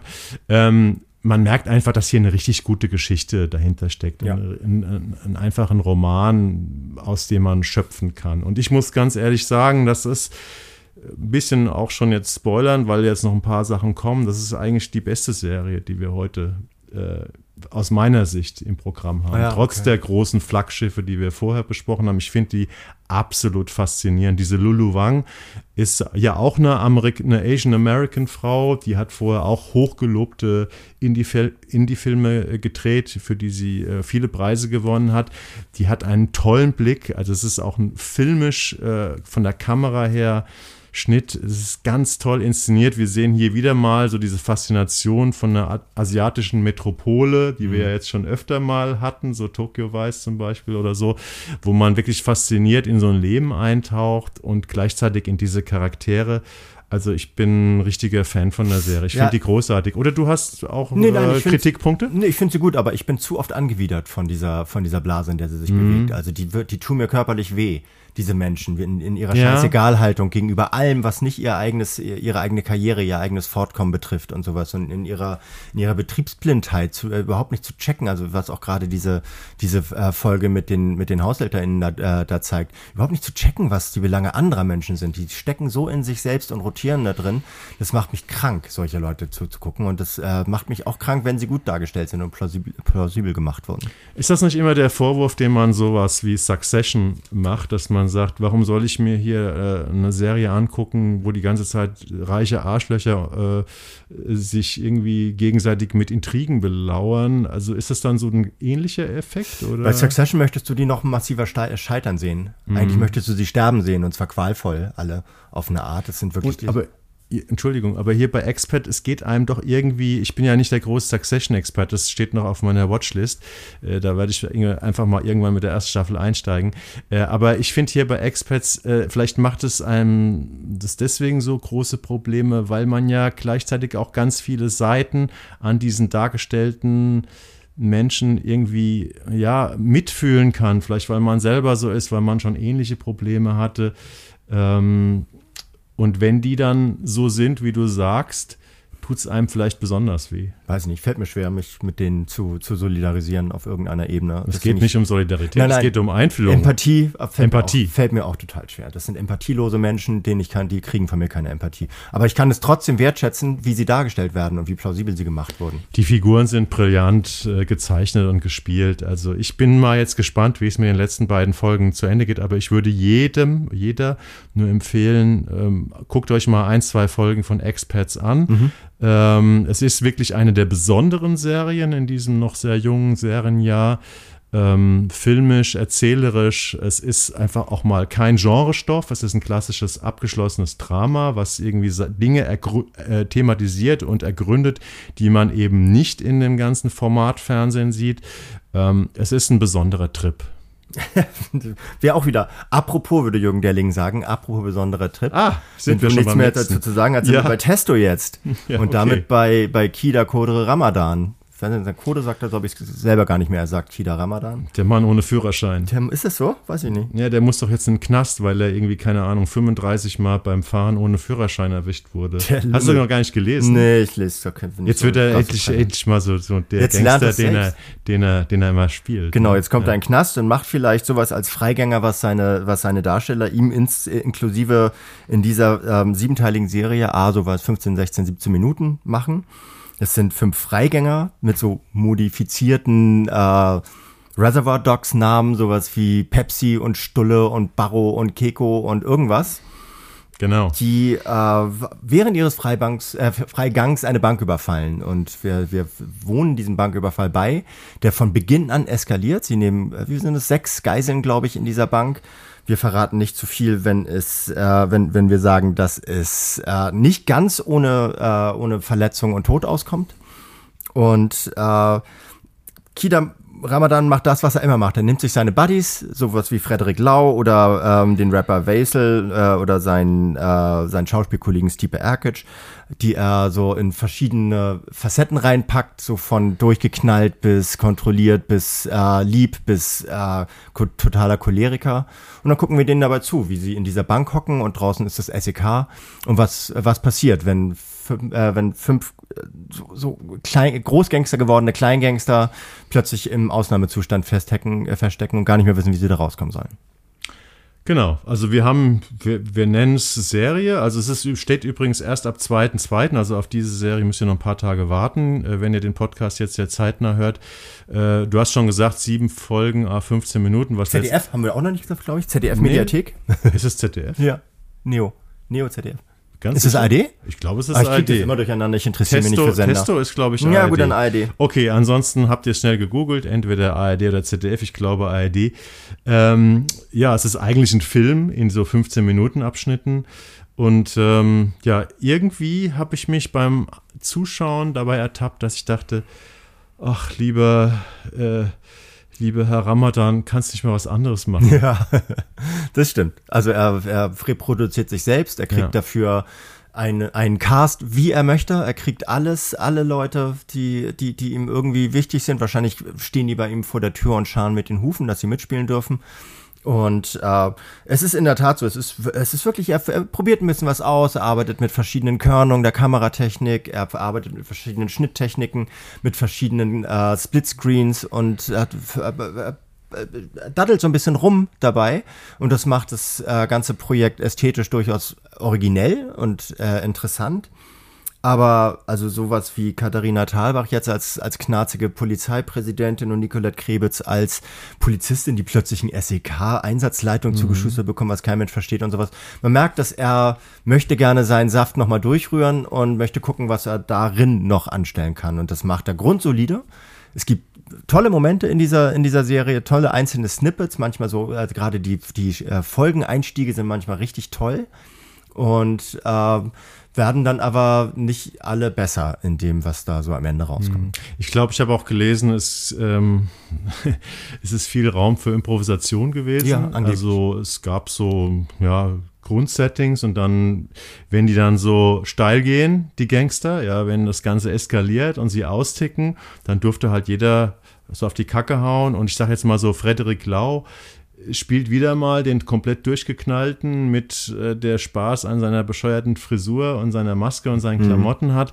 Und äh, wir haben ja auch Asbest hier schon besprochen, was wir, glaube ich, damals, du fandst sogar richtig gut. Ich fand so mittel mittlerweile geht mir das aber eher so ein bisschen auf die Nuss. Diese ganze, das ist auch so eine Masche, es kommt mir vor wie Gangster-Rap. Also mhm. mhm. der, der Ramadan äh, macht so sein Ding und tut, liefert das ab, was man von ihm erwartet. Er äh, begleitet hier eine Nische und ich sag mir einfach, äh, ach, bitte mach doch mal was anderes genau, mit deinen mit deinem dicken Adressbuch und deinen Kontakten und ähm, ja. erzähl doch mal eine andere Geschichte, weil ich fand auch Asbest irgendwie, das hatte ein paar ganz gute Momente und das waren immer komischerweise die leisen Momente. Mhm. Und leise Momente gibt es hier sehr wenige. Ja, erstmal das. Und aber er hat gute Ideen für Plot-Twists, aber, aber sie sind, werden dadurch erwartbar, dass sie, dass sie immer wieder in diesem selben Setting stattfinden und so. Deswegen ist auch mein Tipp. Machen wir, wir was anderes. So, ja. Mach mal so. Äh, dieses, äh, in Berlin wächst ein Rosenbaum, hat er mal gemacht. Ja, also, und das ist, das habe ich nicht gesehen von ihm. Ja. Wie war das? Das ist auch, ist, ist auch ein bisschen Ghetto, äh, Ghetto Romance so, aber sehr viel ruhiger, mit sehr viel weniger Kriminalität und überhaupt gar mhm. keine Banden-Arschkekse dabei, so. Also ich meine, Ramadan Bogdan, wer ihn jetzt nicht kennt, ist ja bekannt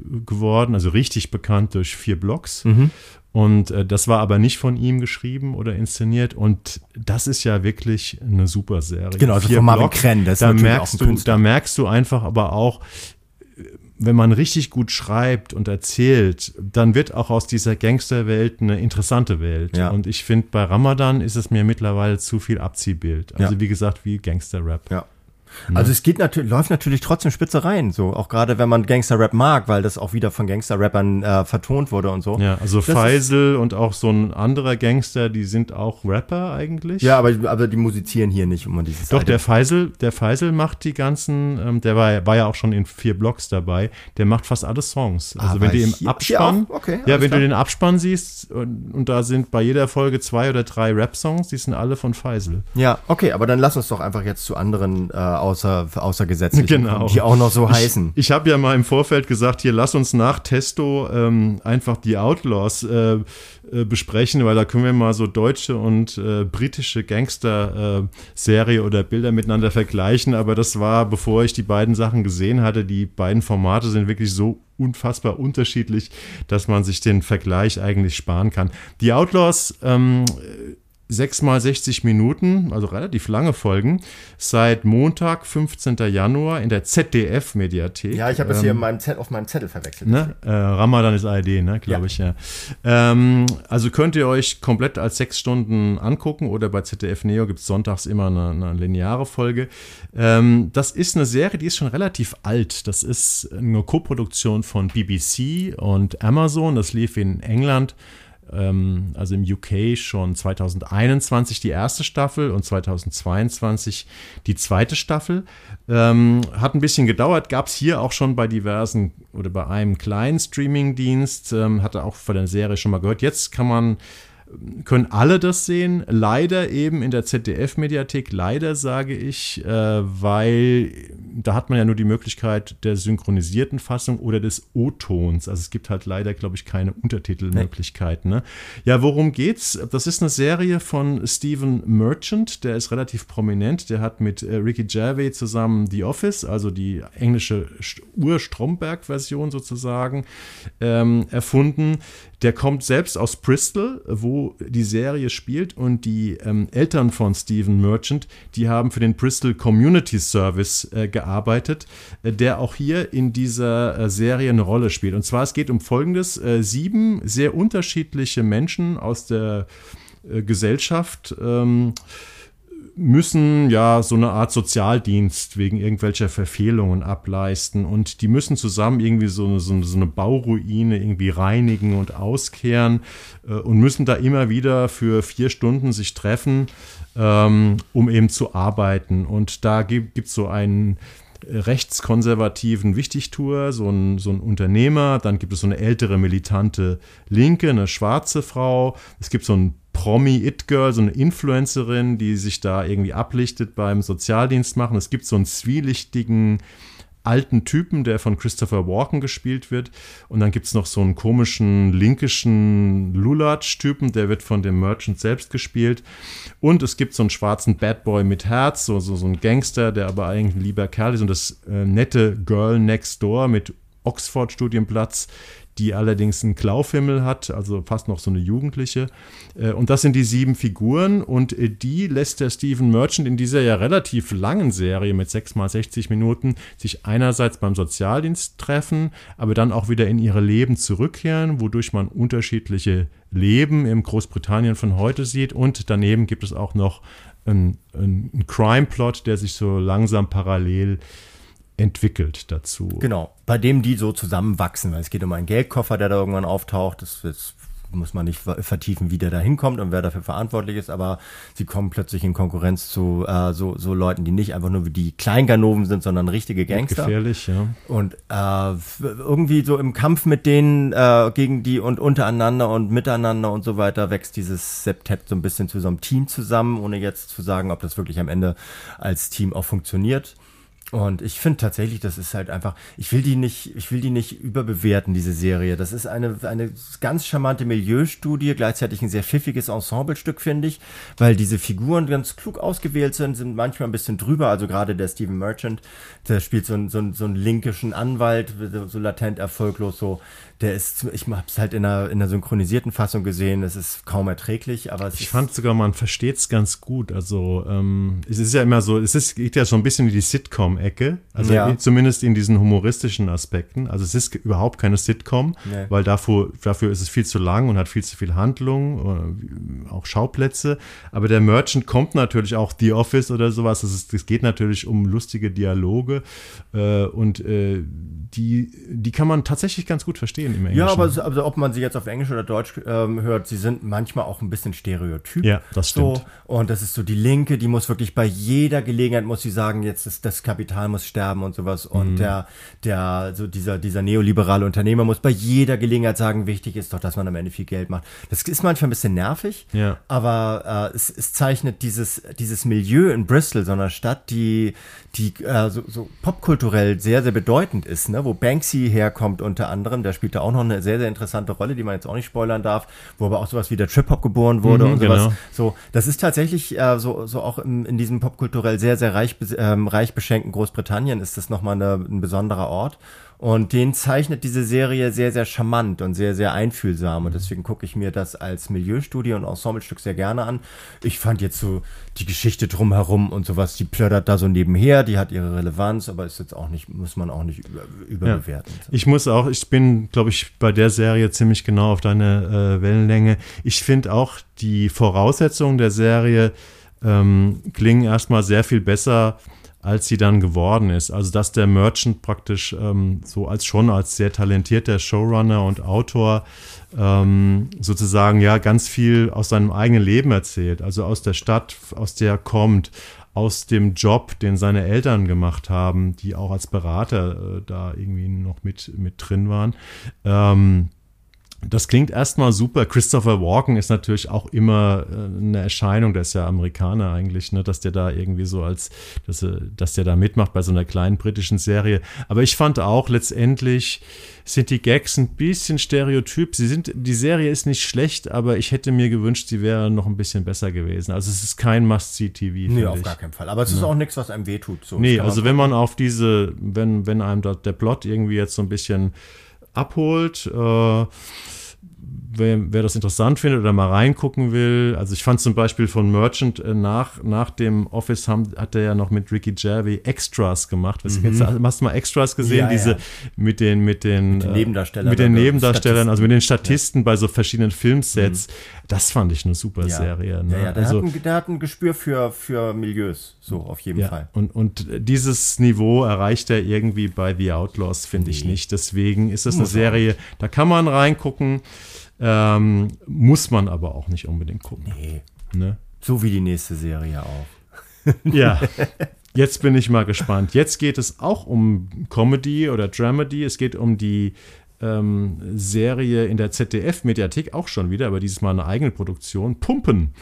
Jan, fünf Folgen gibt es seit 18. Januar und danach geht es im Wochenrhythmus weiter, aber Sie haben uns irgendwie noch nicht verraten, wie viele Folgen. Doch, 25 Stück. Okay.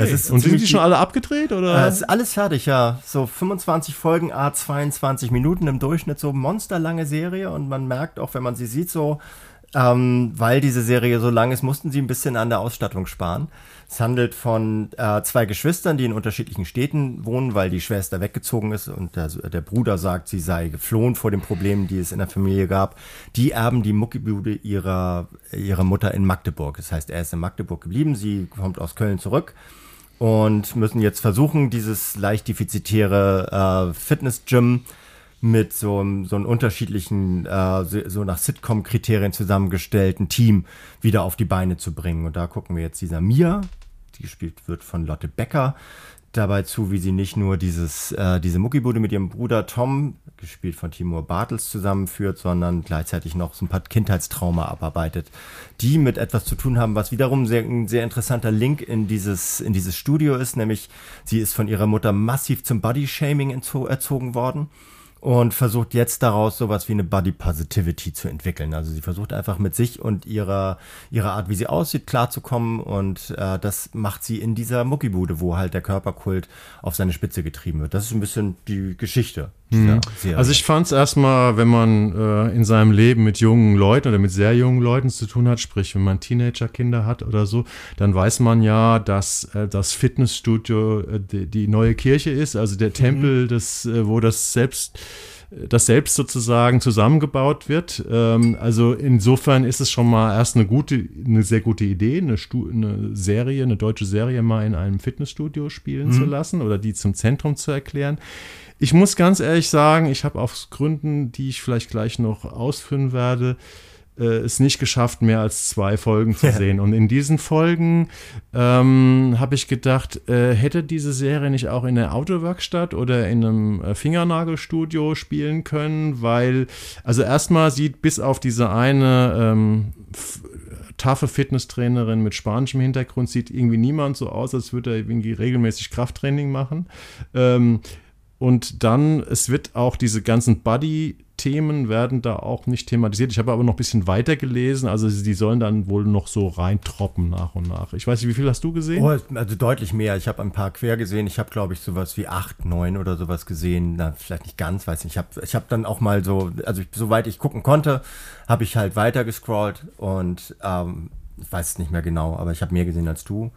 Und ich war auch so, ich glaube, mein, mein Urteil ist es so, es ist kein, es ist nicht unbedingt ein Lob. Also es hat so ein grundsolides Preis-Leistungs-Verhältnis. Ich glaube, man sieht dieser ganzen, der ganzen, diesem, diesem äh, Gym sieht man an, dass das mehr oder weniger vom Sperrmüll zusammengestellt wurde.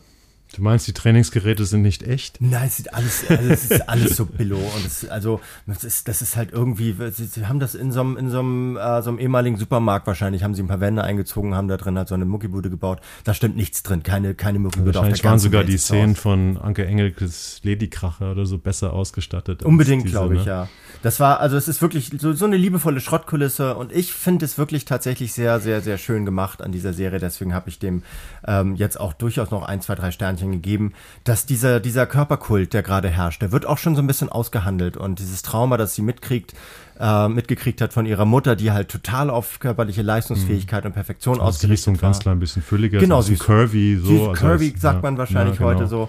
Ähm, das ist, das, das finde ich sehr liebenswert und ich finde auch, dass sie sich dafür sehr viel Zeit nimmt dafür. Also es gibt immer wieder Momente, so jenseits von diesen Sitcom-Zusammenkünften, wo sich Menschen zusammensetzen und kurz über ihre Probleme reden und sowas. Und dann gibt's aber zwischendurch auch so, so komische Auseinandersetzungen um eine von diesen Fitnesstrainerinnen. Da ist so eine super esoterische, äh, so, so, so eine anemische, so, ja. so eine Schmetterlingsfrau. Sowas, was, sowas gibt es auch tatsächlich nur bei ZDF Neo und, äh, und ZDF sind so Knallchargenfiguren und ähm, das ist, da sind wir wieder bei so einem typischen ZDF Neo ja. und deutsche Comedy-Probleme. Sind einfach, die stellen da Figuren hin, die gibt es so echt nur in der Geisterbahn. Ja, also, genau. Da hätten sie äh, sich die Hälfte von sparen können und ja. hätten sich aufs Wesentliche konzentrieren können.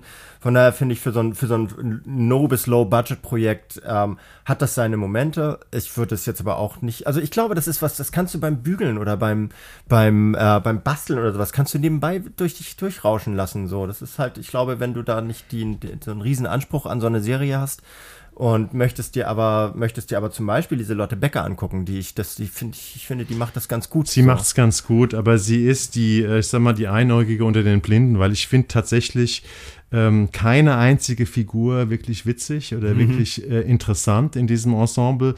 Äh, das ist chargierendes Spiel Deluxe, wie man es leider aus vielen deutschen Comedies kennt. Es ist eine, eine Workplace-Comedy und wenn man parallel, wie ich, gerade zum zweiten Mal The Bear guckt, was auch eine Workplace-Geschichte ist, mhm. ist es einfach das, un das untere Ende des Kontinuums, was ganz oben von The Bear sozusagen ähm, ja. mit der Krone abgedeckt wird. Ähm, also von daher könnt ihr, könnt ihr machen. Ja, schaut tut, mal tut rein. Nicht weh ich mit. fand's so. irgendwie eher schlimm, muss ja, ich sagen. Nee, schlimm fand ich nicht. Ich fand, ich fand, es war, es ist von zwei, äh, zwei Leuten gemacht, die, die damit ihr Regiedebüt geben. Interessanterweise ähm, Annalena Schwing, die in Slowburn mitgespielt, Slowborn mitgespielt hat und Maximilian Mund, der ist äh, der Hauptdarsteller von How to Sell Drugs Online Fast. Ah, okay. So. Hm. Und das finde ich so, ähm, dafür, dass es jetzt so ein Regiedebüt von wirklich sehr, sehr jungen NachwuchsschauspielerInnen ist, finde ich das einen guten Anfang. Ja, ich finde, also mal wichtiger als Regie ist ja bei solchen, sag mal, so ein bisschen abgefilmten Sachen äh, Drehbuch. Drehbuch. Das ja, ist ja. Auch, äh, auch rein weiblich hier. Mhm. Tani Sawicki.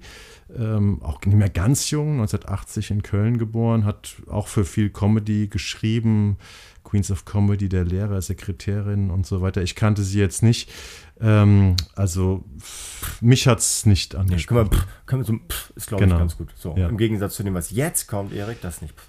Ja, äh, immerhin, wir haben fast nur Serie heute gehabt, aber unser letztes Thema äh, ist eine Doku. Hip-Hop Made in Germany, viermal 45 Minuten, schon wieder eine interessante, junge, musiklastige Doku in der ARD Mediathek. Wir hatten ja schon die Echt-Doku und die Viva-Doku sehr gelobt. Äh, und das Konzept ist eigentlich, ähm, dass man in vier Folgen auf vier Jahrzehnte Hip-Hop in Deutschland zurückblickt. Folge 1 behandelt die 80er und so ein bisschen das Zentrum ähm, Heidelberg, also Advanced Chemistry, heißt die Folge Heidelberg, alte Mauern, neuer Sound. Dann die zweite Folge behandelt die 90er mit dem Schwerpunkt Hamburg, heißt Commerce und Realness. Ähm, dann Folge 3 ähm, behandelt die Nullerjahre in Berlin, heißt Harz und Härte. Und die vierte hat so ein bisschen das, äh, die, die, die Basis Frankfurt, heißt äh, Cash und Roll Models. Und ähm, ja, ich habe gedacht, ich bin mal ganz schlau.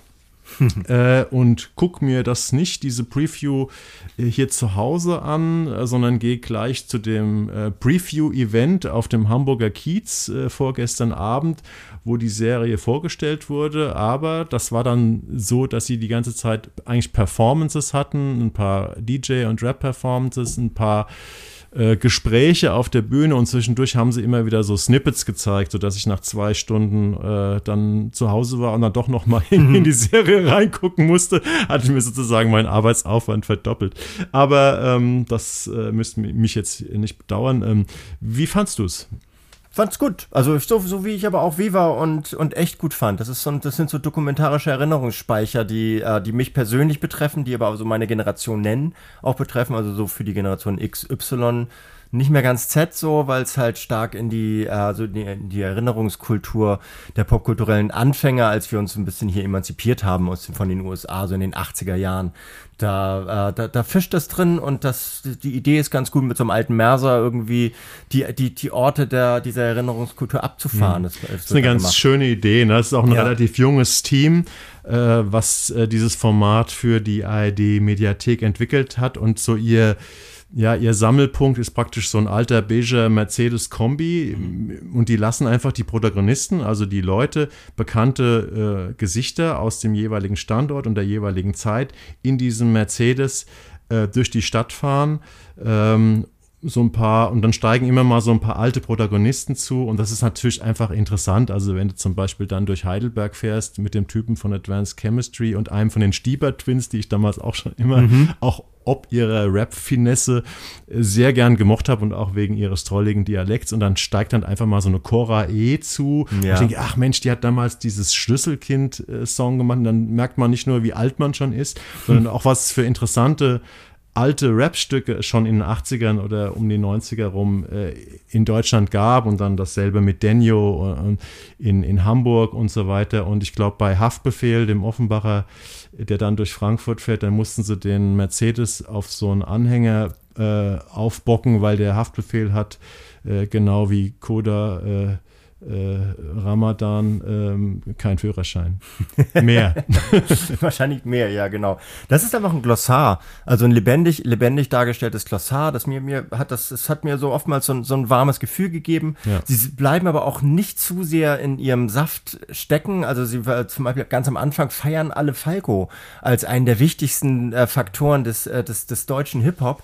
Und äh, es ist aber eben auch nicht immer nur Feiermodus, weil, weil es gibt auch kritische Töne über Haftbefehl und über diese Gangster-Rap-Szene und so weiter. Das heißt, es ist so, die, die, die, die haben Nähe und Distanz zu ihrem eigenen Sujet gewonnen, äh, gewonnen und das macht es tatsächlich von der ersten bis zur letzten Minute total unterhaltsam. Ja, es gibt auch solche Leute wie Michel, Michel Friedmann mhm. oder es geht um, um Hanau auch gerade in der Frankfurt-Folge. Ja. Ähm, also es geht um Rassismus, es geht um Kommerz. Ähm, aber äh, was ich sagen muss, es ist nicht so eine akademische Musikdoku, wie sie vielleicht vor fünf Jahren noch bei Arte gelaufen ist, die ja auch gerne in diesem Genre unterwegs waren, sondern sie lassen wirklich ganz stark die Protagonisten selbst zu Wort kommen. Die können auch mal einfach labern und es ist nicht alles auf so ganz hohem ähm, elaborierten Niveau, aber man dadurch hat das Ganze irgendwie so eine Realness. Man wohnt, man hört den Leuten einfach zu, wie sie sich in ihrer eigenen Sprache über ihre Kultur unterhalten. Und ich fand es schon als Gesamtprodukt ist es schon eine sehr, sehr sehenswerte Dokumentation. Ja, man muss schon natürlich Hip-Hop mögen, aber ich wär, also einen Bezug dazu haben ja, ja eigentlich alle irgendwie. Aber ich finde, wer jetzt sagt, ja, Hip-Hop äh, finde ich jetzt nicht total schlimm, äh, finde ich schon teilweise ganz interessant oder einfach mal ein bisschen über die Geschichte vom deutschen Hip-Hop was lernen will, weil der, er oder sie vielleicht auch noch gar nicht so viel darüber weiß, der kann hier wirklich in 4 mal 45 Minuten wirklich wie so ein ja, Geschichtsbuch des deutschen Hip-Hops äh, ja, sich angucken. Ja, wenn der Gong kommt, dann seid ihr im Klassenraum und guckt euch äh, an, wie es in der Hamburger Schule und Umgebung aussah. Genau. Ja, und Jan, damit sind wir schon durch mit unserer ersten Folge im neuen Jahr 2024. Die nächste Folge, Leute, die werdet ihr wahrscheinlich am Freitag, dem 16. Februar zu hören bekommen. In der Zwischenzeit würde ich euch bitten, uns bei Spotify, Apple Podcasts oder anderen Abspielstationen, auf denen ihr unseren Podcast hört, wirklich mal eine kleine Bewertung zu schreiben. Ich weiß, wir haben, wir sind sehr zufrieden über die Entwicklung von unseren HörerInnenzahlen. Die haben sich wirklich gerade in den letzten Monaten deutlich nach oben ähm, entwickelt. Wir sind allerdings nicht so ein äh, typischer Community-Podcast. Wir haben treue, lobende, aber oft sehr stille Hörer.